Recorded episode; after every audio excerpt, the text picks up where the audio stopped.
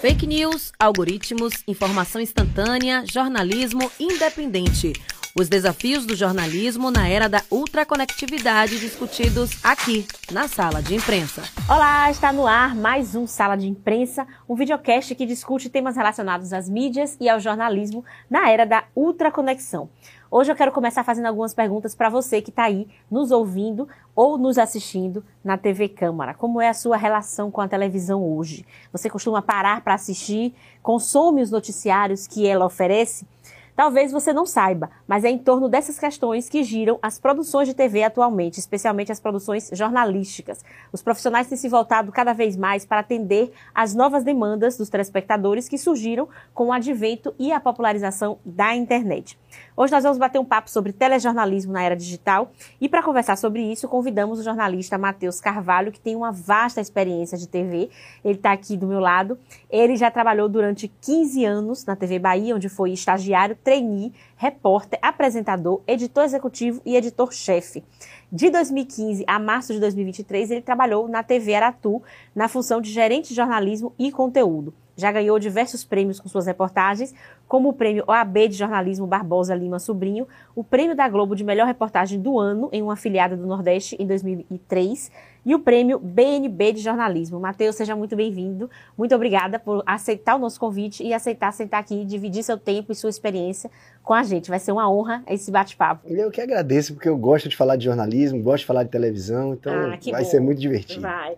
O Sala de Imprensa, só lembrando para você que está aí nos ouvindo, nos assistindo, ele é transmitido pela Rádio Câmara 105,3 FM toda sexta-feira às 13 horas e também pela TV Câmara toda quinta-feira às 13 horas no canal 12.3 da sua TV aberta. Se você não pode acompanhar na rádio nem na TV, você pode também conferir os nossos programas no nosso canal do YouTube, arroba TV e Rádio Câmara Salvador. Lá você vai poder rever todas as edições, também curtir, deixar seu comentário, compartilhar e vai ser um prazer tê-lo interagindo com a gente. Bom, Matheus, vamos começar aqui, né? É, eu queria começar com uma pergunta que eu fiz parecida para Silvana Oliveira quando a gente falou de rádio no, no outro programa, né? Ele é ótimo. É, quando, depois que a internet chegou, né, que começou a se popularizar, as pessoas começaram a decretar o fim também da TV, né? Ah, ninguém mais quer assistir TV. E até hoje você escuta muito isso, né? A gente escuta assim, muito. Né? Ah, ninguém mais assiste TV, não, não. Agora é Netflix, agora é internet, é o serviço de streaming, enfim. Mas saiu uma pesquisa da Cantar Ibope Media no final do ano passado, revelando que quase 206 milhões de pessoas assistiram a TV linear no Brasil e que elas passam um tempo médio de 5 horas e 37 minutos por dia na TV. O que ainda é muita coisa, porque a gente tem uma população brasileira aí de mais ou menos 214 milhões. Desses 214 milhões, 206 consome TV. Né? E passando esse tempo todo, 5 horas e 37 minutos por dia, é um consumo alto. E aí eu queria é, saber de você, no seu dia a dia, né? No seu, é, na sua experiência que você tem de TV, o que, que você acha que é o diferencial para continuar mantendo esse público tão grande na televisão, mesmo nesses tempos de internet, de, de streaming, de YouTube? Primeiro, pensa, eu não, não sou nenhum oráculo assim de ter Sim. as respostas, principalmente numa questão como essa que envolve um exercício de futurologia, né? Imaginar o que é que vai ser daqui a dois anos, quatro é. anos, cinco anos, dez anos, dez anos, inclusive em televisão, parece uma eternidade. Aliás, fazendo só um, um parêntese, se a gente parar para pensar, assim, na área da gente, é, a, a, passagem do tempo parece ainda mais acelerada do que em outras Sim. áreas. Eu estava pensando, um, um professor de matemática de 20 anos, conversando com um professor de matemática de 60 anos, pouca coisa mudou assim na rotina Sim. de como é o trabalho de um professor de matemática que trabalhou 40 anos atrás para um professor que está trabalhando hoje. Assim, são profissões que não vão aos saltos, né? Elas Sim. vão mudando gradativamente. No caso da gente, eu estava parando para pensar antes de vir para cá. Quando eu entrei na, na faculdade de comunicação, é, foi em 95. Celular era novidade. Era. Praticamente não pouca existia, gente pouca tinha. gente tinha, era artigo de alto luxo. Então, pense o que é o trabalho de um produtor de jornalismo, de TV, de impresso, de rádio, sem celular.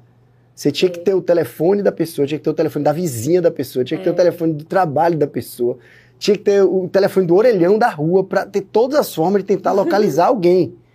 Hoje em dia, celular, logo depois a mensagem de celular e tudo isso muito rápido. É. Em televisão, então, as mudanças foram incríveis. É, quando a gente começou, a internet ainda era muito incipiente ainda. É, vídeo de internet era uma coisa que praticamente não, não existia, era, era muito pesado, era um arquivo que ainda não tinha possibilidade de ser manejado em televisão. E hoje se utiliza, acho que quase meio a meio, as imagens produzidas por cinegrafistas profissionais dentro das empresas e as imagens produzidas por celular, que virou uma arma nesse, nesse novo momento, é, praticamente está meio a meio, às vezes até mais imagem de celular. E, e isso faz com que, então, voltando à sua pergunta, é, eu, eu, sou incapaz de decretar a morte de qualquer veículo, de qualquer forma de comunicação, de qualquer tecnologia. Mas a morte da forma como era feito, isso a gente pode decretar sim, porque a gente já está vendo. É. Por exemplo, a TV que eu fazia em 2000, que foi quando eu comecei em televisão, essa morreu, ela é muito diferente da TV que se faz hoje. E não estou aqui para dizer qual é melhor, qual é pior. Sim. Tem muitas coisas que são melhores hoje, talvez algumas coisas fossem melhores antes, mas aquela TV era muito diferente. É, o jornalismo em TV era muito diferente. E eu acho que mudou acompanhando a evolução da, das, dos concorrentes. Né? Então, a TV aberta hoje, ela tem algumas características que ela explora ao máximo. Então, assim, o que é que a TV aberta tem de diferencial em relação ao streaming? Ainda tem, né? Em relação ao streaming, em relação à TV por assinatura. Local e ao vivo. Então, ser, e ser de graça, né? Que é Sim, outra diferença sim. importante. É. É ser local, ser ao vivo e ser de graça. Então, assim, a regionalização é uma tendência. As pessoas vão ter muito mais interesse pelo assunto local do que pelo assunto nacional. A gente vê que algumas emissoras estão ampliando sua programação regional porque sabe que é o interesse maior do público com aquilo que está mais perto. Sim. É, e ao vivo, tudo ao vivo.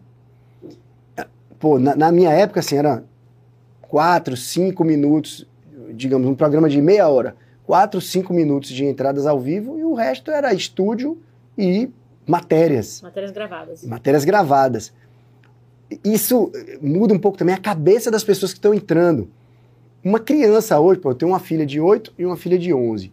As coleguinhas, todo mundo já nasce fazendo ao vivo. É, é mesmo. Faz ao vivo no TikTok, faz ao vivo no Instagram, Instagram. faz ao vivo pro YouTube, tem suas redes sociais.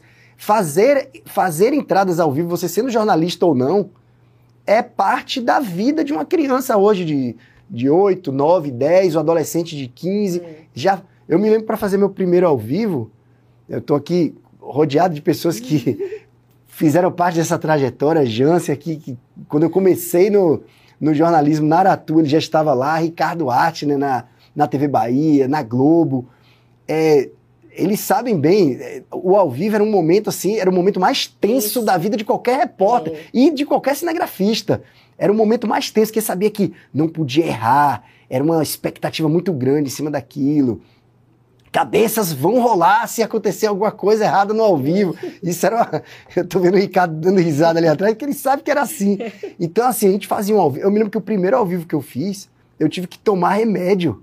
Poxa. Eu tomei remédio pra ficar calmo. Não vou, vou dizer o nome do remédio pra não fazer propaganda e nem pra estimular pessoas a usar remédio sem é, receita médica. Mas eu tinha que tomar remédio, porque era muita ansiedade, trem, tremia a mão e tal. Hoje em dia eu acho que ninguém treme mais fazendo ao Não, vivo. é. É, nos últimos sete anos que eu passei na Aratu como gerente, eu contratei pessoas, né? Então, toda vez que contratava um repórter, eu ficava assim, poxa, o primeiro vivo dessa pessoa. Não existe mais expectativa com relação ao primeiro vivo. Primeiro vivo é coisa da minha época, eu que sou velho. Isso é outra coisa. Eu tô com 46 anos quase, vou fazer em maio 46 anos. 46 anos já viveu uma quantidade de coisas em televisão que eu acho que é difícil comparar com outras áreas. É- é- são muitas transformações. Sim. A TV que se fazia quando eu comecei é tão diferente que eh, nem parece o mesmo veículo, nem parece É. o mesmo tipo de plataforma. Mas então, assim, reforçando o que, o que a gente estava conversando no começo. A TV morre, eu acho que não morre, precisa se reinventar, só que já se reinventou. Só que ela está constantemente ameaçada pelas novas tecnologias.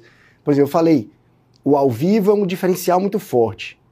Hum. É, hoje já tem streaming transmitindo partidas de futebol da Copa do Brasil, de Copa do Nordeste, transmitindo ao vivo com é, a mesma qualidade da TV aberta, às vezes até mais, com um perfil, um formato que está atraindo mais gente. E a TV aberta, se não encontrar outras soluções, ela está fadada a virar, num primeiro momento, um veículo segmentado para as classes mais pobres, porque esse é um diferencial ainda, ser de graça, ou então para as pessoas mais velhas, que ainda têm aquele vínculo. O Brasil tem alguns diferenciais, além dessa questão social. O Brasil, por exemplo, tem um, um produto de TV aberta que é referência no mundo, que é a telenovela. Sim. Então, a telenovela ainda essas 5 horas e tantos minutos que você falou agora que as pessoas cinco ficam. 5 horas e 37, eu imagino que boa parte seja conteúdo local ao vivo de noticiário, mas muito telenovela. É. Em todas as emissoras. Pode ser a telenovela bíblica, pode ser a telenovela infantil, pode ser a telenovela urbana, e aí eu acho que vocês identificaram os canais Sim. aqui por essa descrição. Mas a telenovela virou um produto de exportação que ainda faz com que a TV aberta no Brasil tenha essa força. Mas eu imagino que a nova geração, eu não sei se essa pesquisa também já existe. A nova geração, a meninada, provavelmente assiste muito menos TV aberta do que sim, sim. a meninada da minha época. A pesquisa traz isso. Ela eh, fala que a televisão atrai um público mais maduro, principalmente, né? Pouco mais da metade dos telespectadores, 51%, tem 50 anos ou mais. Depois, a segunda faixa etária que mais assiste tem entre 35 e 49 anos, representando 24% do público. E os telespectadores dos 25 aos 34 somam 10%, com menos de 24 anos, 15%. É pouca gente. E hoje, quando você fala, porque assim, quando eu era adolescente, alguma coisa aparecia na televisão, malhação, não sei o que, todo mundo sabia. Hoje você fala disso com os adolescentes, eles muitos nem sabem. Era nem o assunto da rodinha. O assunto da rodinha hoje é o YouTube, é, é o TikTok, é o Instagram. Uma influência que tá ali é. bombando, não sei o que. Mas se você falar de alguma coisa, alguma programação voltada para eles na TV, muitos não vão nem é. saber. Tanto é que a programação infantil em TV aberta praticamente acabou, acabou né? As emissoras acabou, é. abriram Acho mão, só tem na TVE. Tem. A TVE. A, a TV Aratu diminuiu bastante, diminuiu? praticamente não tem.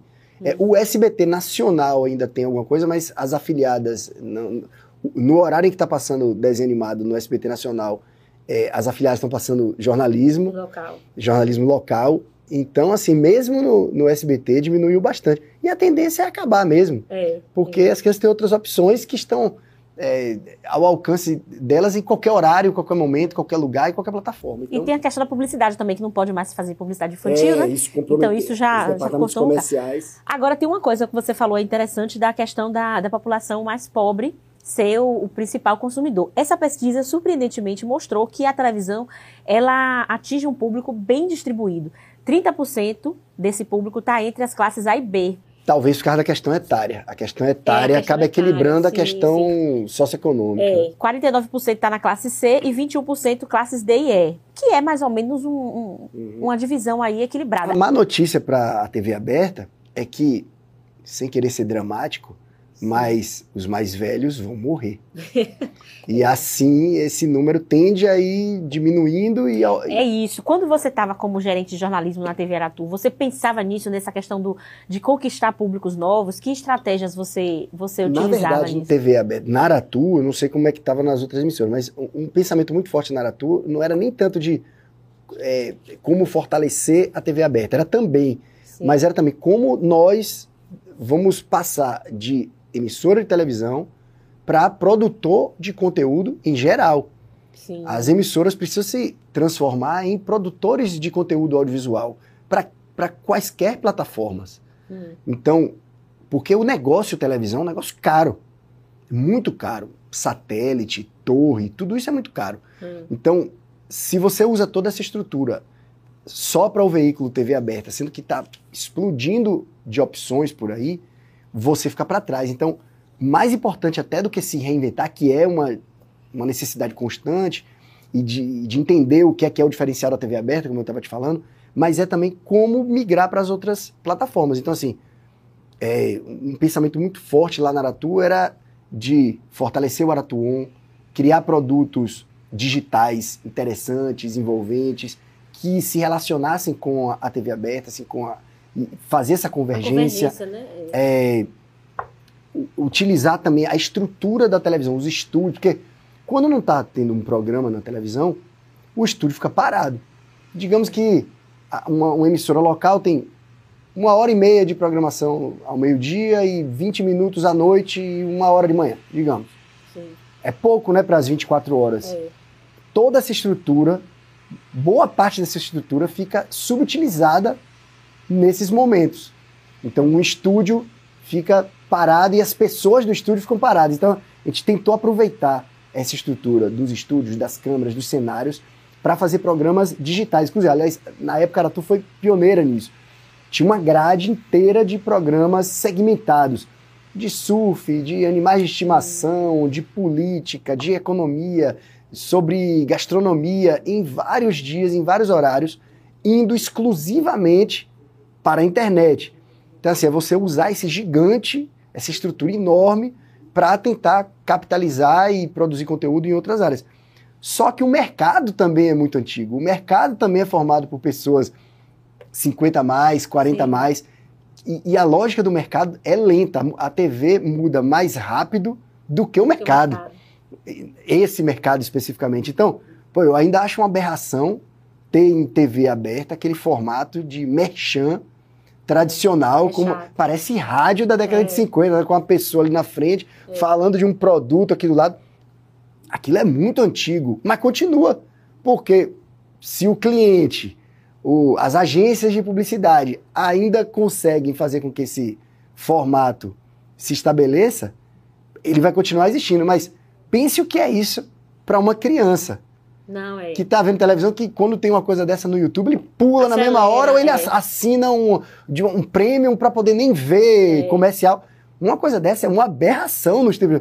Tanta coisa avançou. E, então, existe essa, essa discrepância entre o mercado, é, a, a grande variedade de públicos que a gente tem, a tecnologia e os formatos de televisão não está tudo andando junto, sabe? Sim, sim. Então, quando você falou que vocês investiram muito em em programação digital, também visando renovar esse público, né? Fazer com que novos telespectadores chegassem é, lá. buscando segmentos, né? Segmento, que eu acho que é uma coisa que a internet é, trabalha bem. Hoje em dia você não tem mais aqueles ídolos nacionais, como tipo uma Xuxa, hoje dificilmente vai surgir, porque a internet é. trabalha com uma coisa bem segmentada. Então é Felipe Neto aqui para criança, né? Era, né? Tem gente que nem conhece um, o, o, influenciador que tem um milhão e, é. e, a criança nem conhece o outro influenciador que o pai acompanha é. e todos ali estão fazendo seus é. negócios prosperarem. Né? Pois é, então a televisão tem que investir também nessa coisa da segmentação, que é muito importante. Agora, em relação a, a, ao, tele, ao telejornalismo mesmo, né? Eu imagino que vocês recebam assim uma enxurrada de sugestões de pauta todos os dias, através de WhatsApp, de celular, de é, vídeos, né, que os próprios telespectadores fazem e tal. E aí, isso dificulta para vocês a apuração pelo volume de coisas que vocês recebem? Como é, como é que se dá a apuração no dia a dia, assim, da redação, nos dias de hoje? É interessante, são, são dificuldades diferentes, né? Um produtor há 20 anos, a grande dificuldade era caçar pautas, né? fazer boas rondas, ter boas fontes para caçar as melhores pautas. Isso ainda existe, evidentemente. Mas ele precisava caçar pauta para ter pauta. Hum. Porque corria o risco dele não ter pauta no dia se ele não fosse um produtor bastante eficiente nessa parte de apuração. Hoje, o, o trabalho maior é filtrar as pautas e hum. fazer um trabalho de, de investigação mesmo, prévia, para saber se aquele conteúdo é real, se foi realmente aqui ou se não foi aqui, se aquela imagem é antiga ou é nova, é, se a fonte é confiável, se houve manipulação digital, até isso, é, né? Isso. São, são novos dilemas. Então, assim, o trabalho do produtor hoje é, é completamente diferente. Não é nem mais difícil, nem mais fácil. É mais difícil por um lado, mas é mais fácil por outro. E, mas é um trabalho muito mais de apuração do que de caça a, a, aos assuntos. E antes era assim, pô, não tenho nada hoje, era um desespero. É difícil encontrar alguém falando, não tenho nada. Só que o problema é que todo mundo recebe os mesmos vídeos, é. todo mundo recebe as mesmas informações.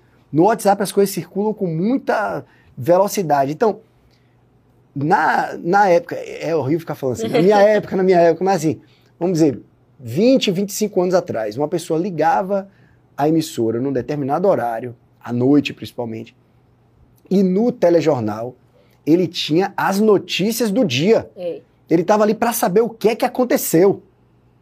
Então ele, ele ficava ali na frente da TV e falava: olha, aconteceu aquilo. Era um momento de, de ficar por dentro.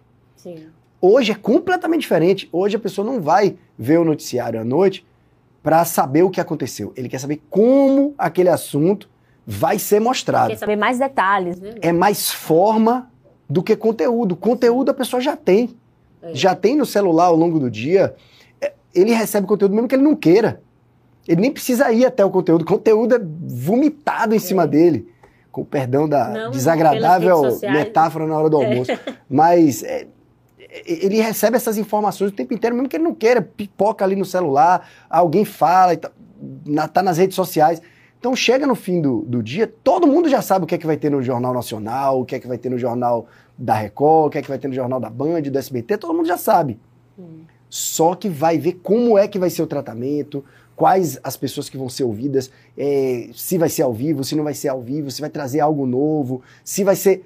Hoje o trabalho do telejornalista tem que ser tanto de apuração, informação, mas também de sedução.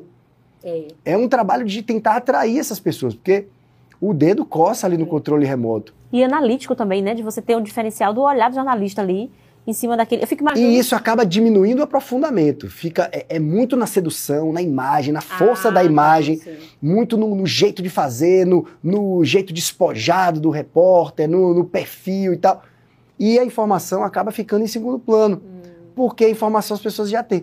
Esse aprofundamento também a pessoa tem fontes melhores do que a TV aberta.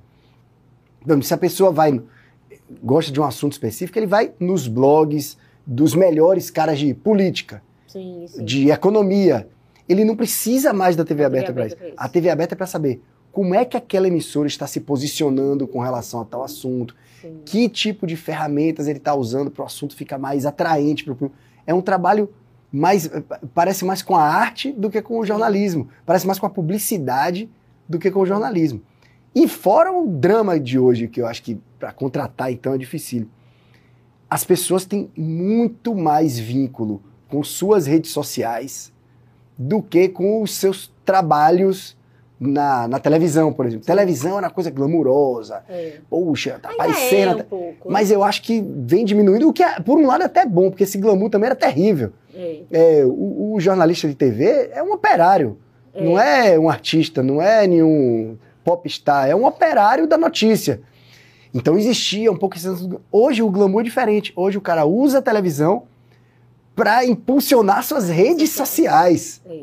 E as empresas ficam numa situação muito difícil, porque as pessoas crescem em suas redes sociais num primeiro momento por causa da visibilidade na TV, depois aquilo vira um ativo e aí ele passa a se dedicar mais à rede social do que à emissora. Então, esse é outro problema que as emissoras têm que aprender a lidar e não estão conseguindo. Gente, e, e o que eu estava pensando nessa questão do, do jornalista de TV na rede social era a questão da exposição, que eu, ia- eu trouxe inclusive essa pergunta, assim, é, porque muitas vezes a própria emissora também cobra, né? Algumas emissoras cobram que, que se coloque, né? O, o- que se fale do trabalho no dia a dia tal, que é uma forma também de, de promover a emissora. Mas, assim, o jornalista ele vai ficando mais exposto com aquelas redes sociais, né? Tá na TV, tá na rede social. E muitas vezes essa exposição, ela pode também trazer uma, um, um fator agregador negativo para a TV, sempre. né? Como, vocês têm como controlar isso? Porque, por exemplo, é a, a questão do, do influ- influencer como garoto propaganda. Quando eu estudei marketing, os professores diziam é uma péssima ideia para as grandes marcas contratar grandes influencers, porque às vezes eles têm comportamentos que são extremamente mal vistos no público É. e isso respinga na marca. O mesmo acontece com os jornalistas nas emissoras ou vocês conseguem ter um controle maior? Bom, aí vai variar muito de empresa para empresa. Hum. É, existem dois caminhos aí que estão sendo trilhados e eu não sei, eu acho que nenhum dos dois está muito certo, acho que vai ter que chegar no meio termo. É, ou é aquela liberação praticamente total, e aí o, o repórter, o produtor, o editor, sei lá, usa suas redes sociais como quiser e às vezes vende produto, porque às vezes quando a pessoa cresce, usa aquilo Começa também como, como uma é. forma de capitalizar. Então, assim, cria às vezes relações ruins com o departamento comercial, cria relações ruins com o próprio departamento de jornalismo.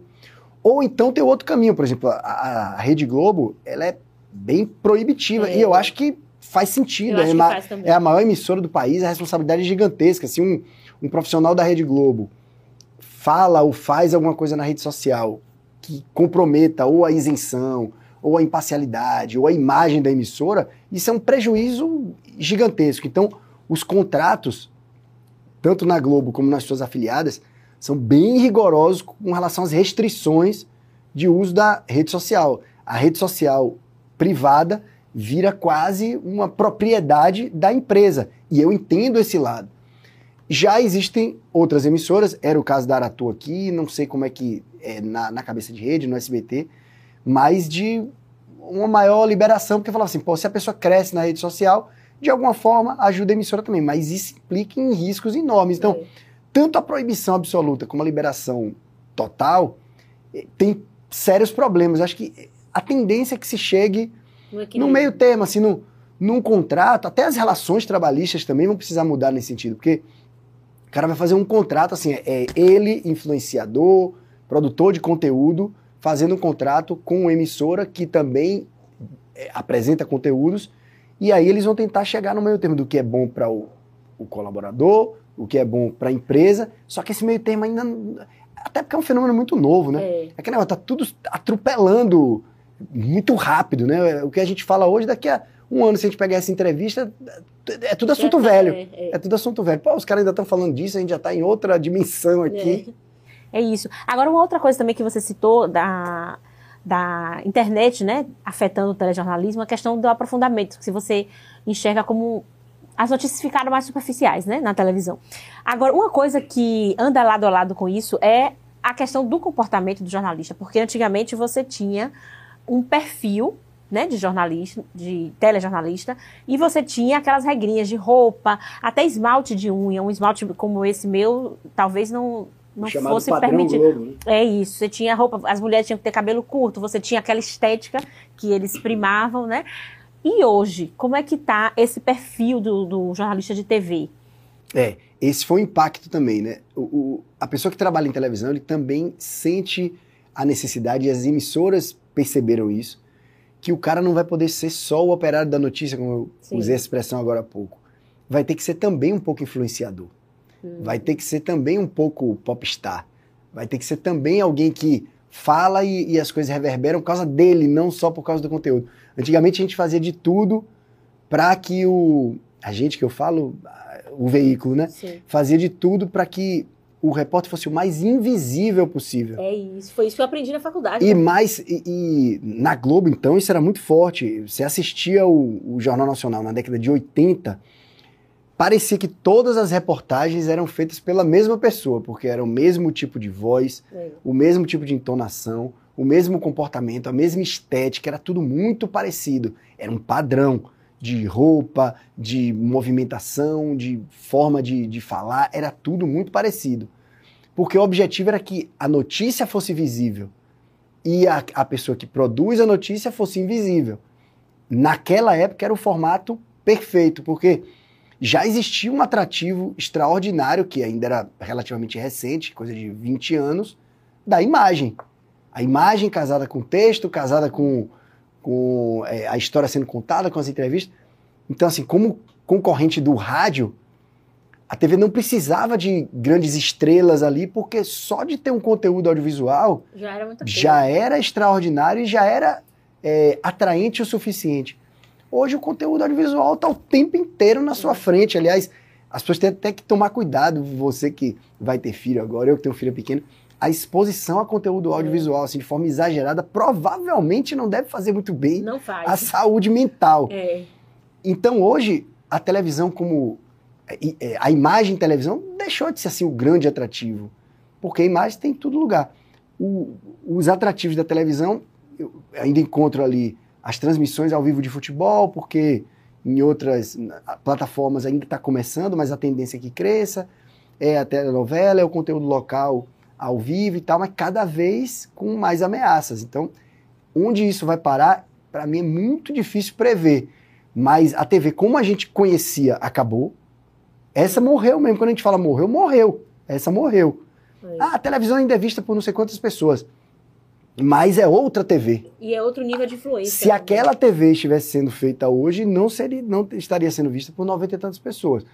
O objeto televisor ainda é bastante utilizado, mas para diversas outras formas de produção de conteúdo. E muito mais baratas, ainda tem isso. Muito mais baratas e, e para o comercial também, assim, com um alvo muito mais Sim. determinado, como a gente vê no YouTube. Então você está dizendo que o, jornal, o perfil hoje do telejornalista tem que ser um pouco parecido com o do showman também, né? Que está ali. Infelizmente. Quer dizer, infelizmente é conversa de velho, mas. É, Não, mas. Para. Para o tipo de coisa que eu adorava fazer sim, sim. em televisão, o tipo de coisa que eu gostava muito de fazer, já não cabe mais. Então eu preciso fazer outro tipo de coisa em outros lugares. Sim, Porque assim, a reportagem especial, trabalhada, cada take você anotava e falava, pô, eu vou falar que frase. Cada palavra era escolhida. E no filme você tinha um, um material bonito e com um texto é, muito bem pensado. Esse tipo de material é raríssimo hoje. Existem é. programas específicos que trabalham com isso, mas antes era mais comum, né? O tempo de, de é, exibição de conteúdo ao vivo em comparação com o tempo de material gravado, assim, era discrepância enorme. Era isso aqui de ao vivo e quase tudo gravado. Porque ao vivo era muito complicado. Hoje você sai com um aparelhinho desse tamanho, coloca na câmera, pum, tá ao vivo. vivo é. Ou até no celular. Qualquer programa você transmite ao vivo. Naquela época tinha que sair um carro, subir uma torre, apontar para uma antena. Se tivesse um obstáculo entre a, a, o carro e essa antena, tinha que rebater esse sinal em um prédio, alguma coisa. Para entrar ao vivo era toda uma estrutura, muitos profissionais. Hoje faz no instante. Então, assim, isso é um ganho. Você tem informação em tempo real, que é uma coisa que todo mundo gosta. Só que tem só isso. Sim. E como é impossível num programa de uma hora, duas horas, você ter centenas de assuntos realmente quentes em tempo real, então você tem muitos vivos que são só para preencher o tempo é, ali. Tem mesmo. E você fala, por que, que eu estou vendo isso durante 10 minutos se essa informação já se esgotou em um minuto? Então, é. por isso que o, o profissional de televisão que está na frente das câmeras precisa ser cada vez mais showman. Porque se a informação tem um minuto e você é obrigado a transformar em 10, 15, você vai ter que rebolar ali, né? Isso a gente vê muito nas, nas, emissoras que são exclusivas jornalistas, tipo CNN, Globo News, muita enrolação a gente vê, porque elas têm ali um programa de... E repetição. repetição mas ali cabe. É, é, uma característica do canal fechado a repetição, porque ele sabe que as pessoas estão chegando em vários momentos. É, é, é tem um pouco a lógica do, do rádio, jornalismo e tal. Uhum. E, mas ali tem um público específico. Sim. Ali não está brigando por 20 pontos de audiência, está brigando por 0,2, 0,3. Uma audiência de 0,8 na TV fechada, num canal como Globo News, o Discovery, o Viva, é, é muito celebrada. É muito celebrada. 0,8 é muita coisa. Em TV aberta, 0,8 é, é, terrível, uma audiência horrível. É. Mas que fala para muita gente. Fala, é, porque a gente não tem uma dimensão exata, a gente, só, um, a gente pensa que um ponto no Ibope é pouca gente, mas representa não sei o, quantos milhões. E o YouTube, as redes sociais conseguiram capitalizar isso bem. Porque ele fala assim, um milhão de visualizações. Um milhão de visualizações numa emissora como a Globo é zero pouco de audiência, é, não é, é, nada. Não é nada. Não é nada. É isso. E aí eu queria entrar na questão do sensacionalismo, né? Que a TV tem explorado bastante hoje em dia. E você acha que ela acabou enveredando ainda mais por esse caminho para competir com os meios digitais? Você acha que esse é um caminho que deve ser trilhado ou existem outras formas de você trazer é, esse conteúdo jornalístico sem apelar para esse sensacionalismo barato mesmo, de mostrar gente morta, sangue e CPF cancelado, enfim? Bom, não sou nenhum Wilson Gomes, que foi meu professor na, na Facom, mas acho primeiro a gente tem que tentar definir os termos para saber se todo mundo está falando da mesma coisa.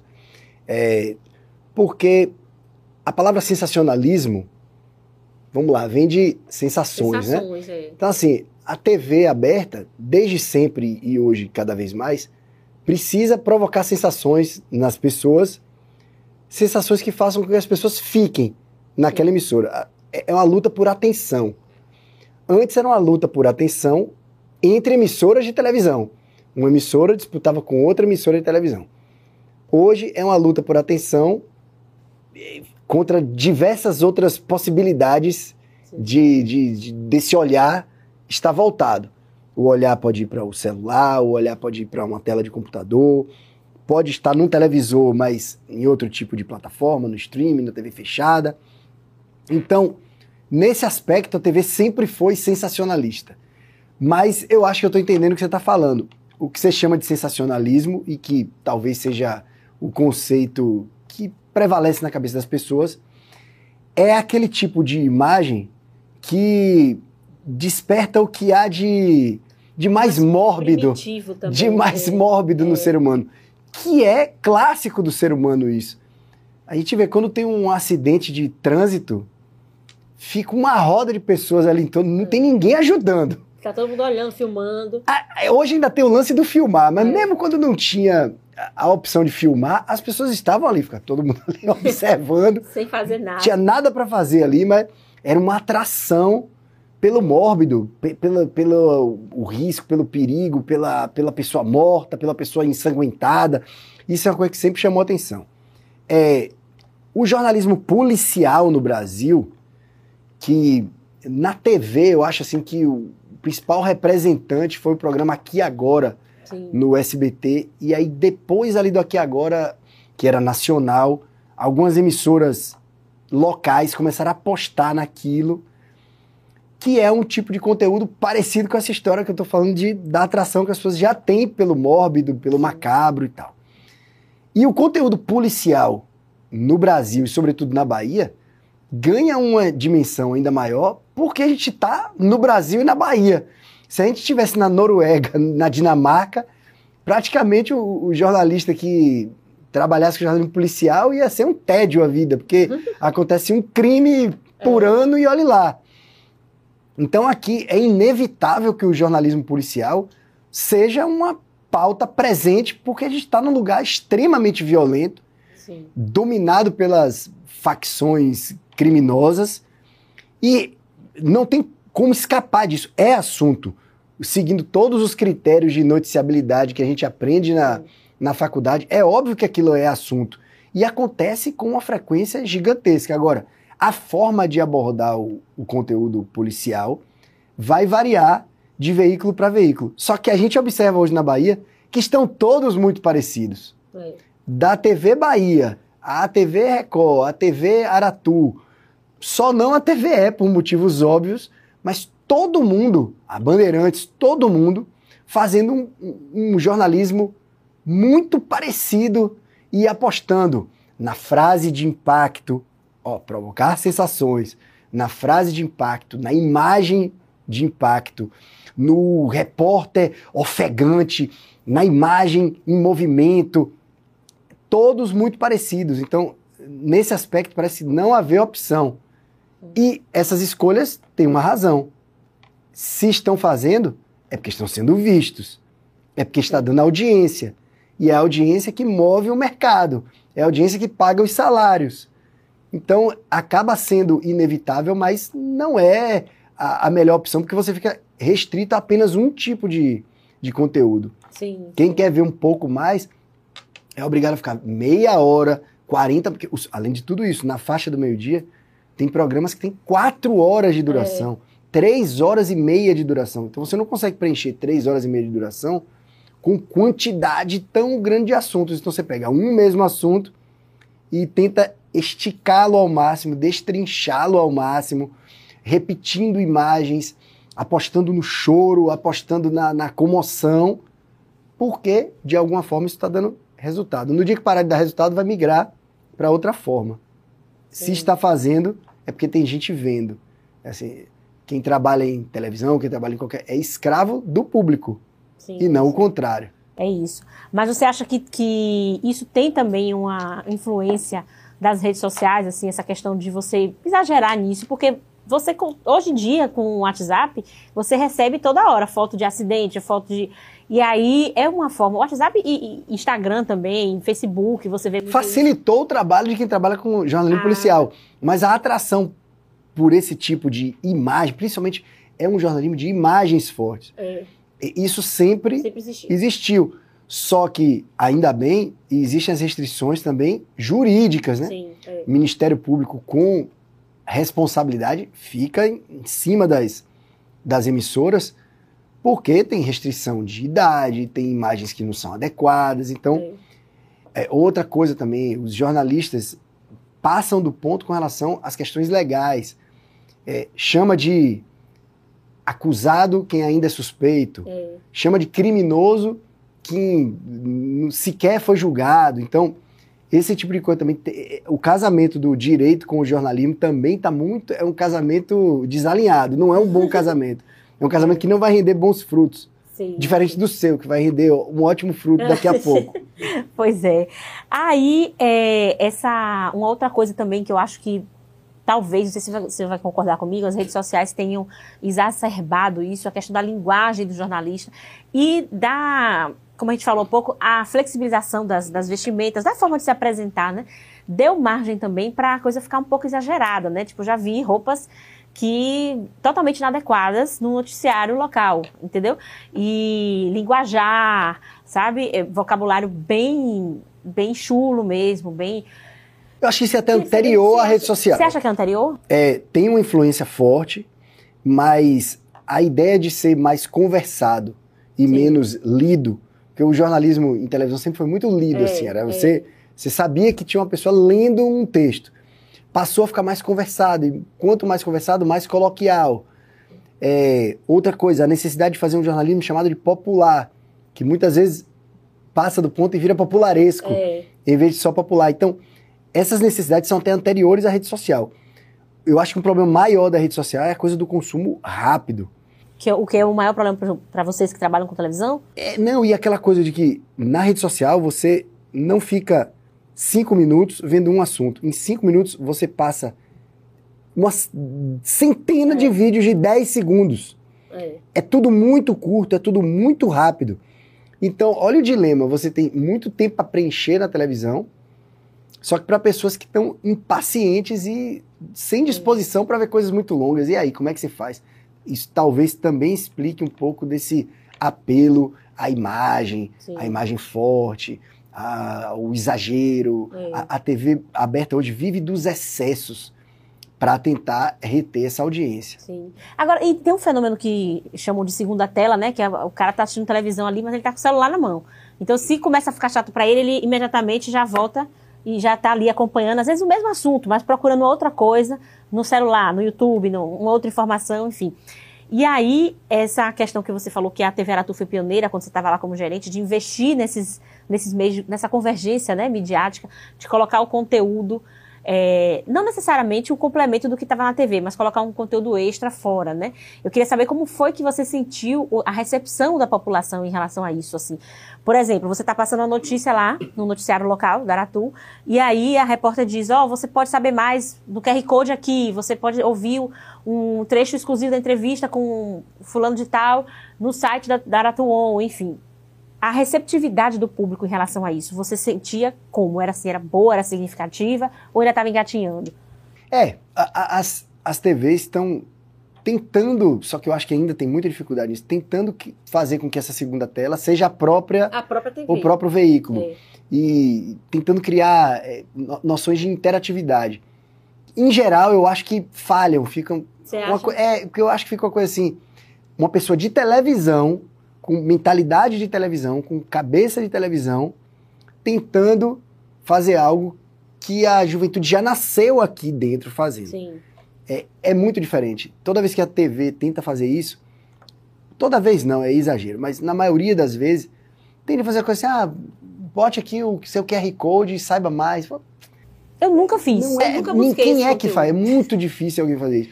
Mas soa como moderno, estou, estou atento às tendências. Mas. Mas na prática, não é o tipo de, de segunda tela que a pessoa quer.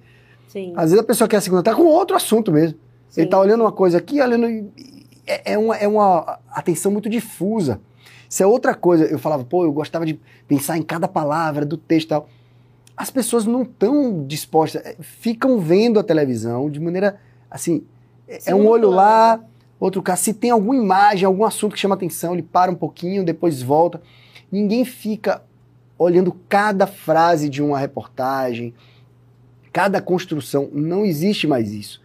Então, é, é, tem que ser rápido e a imagem tem que ser cada vez mais, é, Mais preponderante. Não é nem forte aquele sentido sensacionalista, Sim. mas A, a imagem tem que atrair. Então, porque se você não se atrai pela imagem imediata, por isso que as emissoras todas trabalham agora com tarjas na tela, com uma frase que chama, olha, fique aqui porque eu tenho isso aqui. Antes eh, havia uma possibilidade de fruição maior ali do material, ficava observando. Pô, se, se gosta mais, beleza, vem com mais atenção. Se não gosta tanto, continua ali vendo, pela falta de opções. Então, a TV aberta hoje vive um momento praticamente assim de desespero por atenção. Antes era uma busca por atenção, eram recursos. Hoje é um desespero. E, e, isso não sei em que vai resultar, mas não tem resultado no melhor conteúdo. Tá, é. No jornalismo não tem resultado no melhor conteúdo, infelizmente, porque é uma coisa que eu gosto tanto. E uma coisa que a gente vê muito, é, eu tenho observado isso, é, é a internet pautando a TV, principalmente com coisas inúteis. Então, assim, no fim de semana mesmo você vai zapeando pelos canais abertos e aí você vê um monte de programa que está ali mostrando vídeos engraçados do YouTube, vídeos engraçados do WhatsApp e tal. Quer dizer, se escorando. Ou abordando os temas que estão nos trend topics. É isso, se escorando no sucesso do que, do que já foi sucesso nas redes sociais durante a semana. Né? E aí você vê que a televisão ela não está buscando um, um caminho um formato próprio. próprio. Ela está si, é. simplesmente se, se ancorando. Esse, é, esse é o momento de transição que a gente está vivendo está vendo um momento em que a TV está saindo. É recente o glamour Sim. da TV. E agora é um declínio logo depois do glamour. Assim, não, não teve, não teve muito. É, não foi gradual o processo. Sim. Do auge a, a, a, TV acabou, que foi a primeira pergunta, assim, da fase áurea para a fase de decadência, não teve praticamente meio termo. Só que a gente não sabe se é a decadência, porque talvez Sim. ela consiga se reinventar. Sim. Mas eu não sei como. Mas é isso. Ela não acabou porque, como a gente falou no início, os números são altos ainda, né? 206 milhões de pessoas com esse acesso tão né, longo à TV por dia, mais de 5 horas por dia. Embora a audiência dos telejornais tenha caído assustadoramente. Caiu assustadoramente. É por isso que era importante ver essas 5 horas e 37 minutos. É, não tem, não tem é, Não deve ser.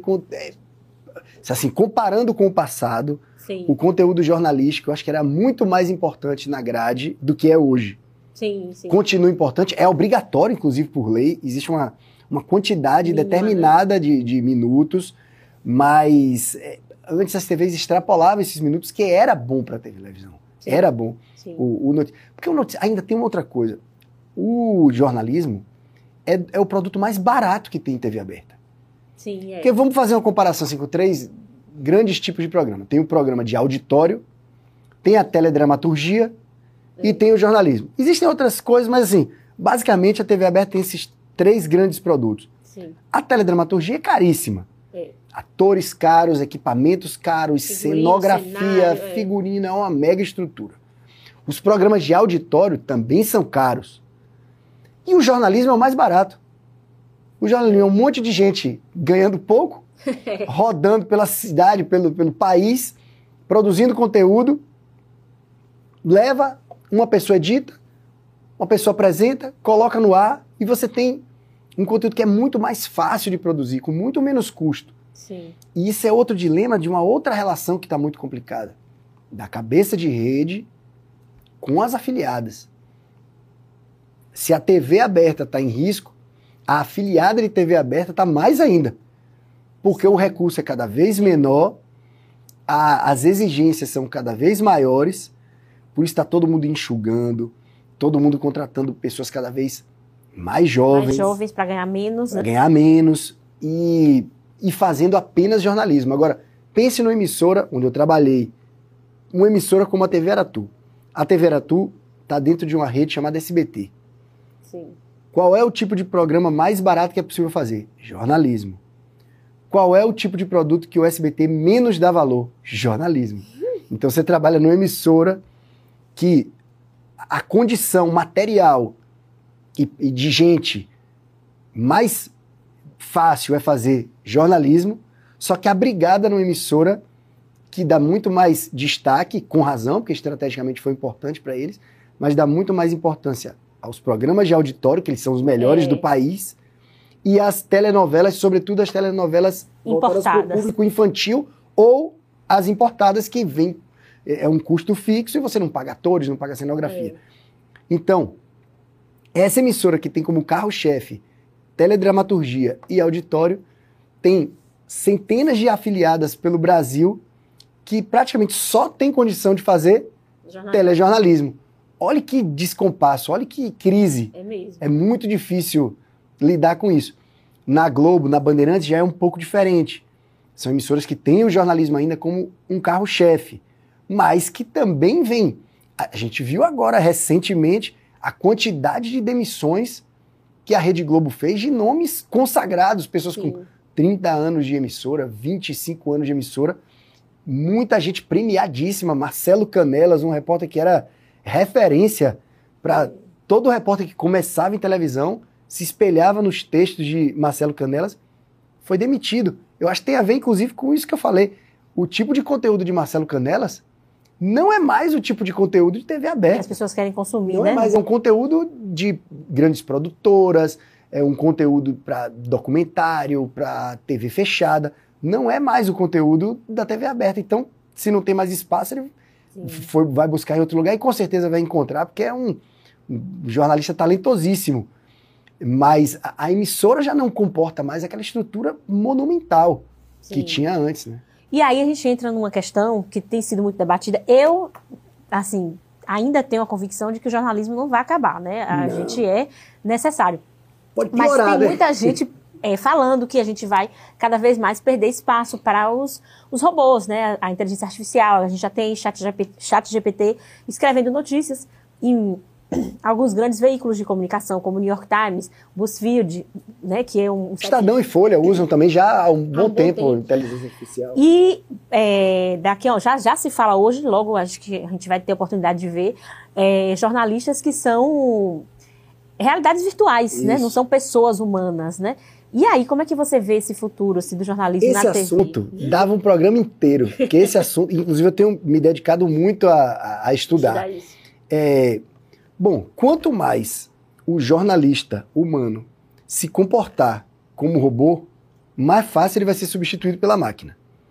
E tem Como um é se monte de- comportar como robô? Pois é, tem um monte de jornalista se comportando como robô, fazendo uma tarefa mecânica.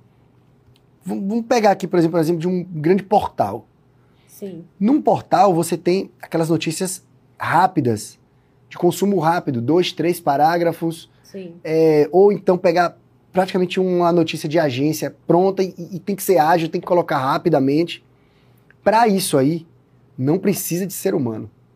É. Para isso aí, a máquina vai fazer muito melhor. Outra, releases.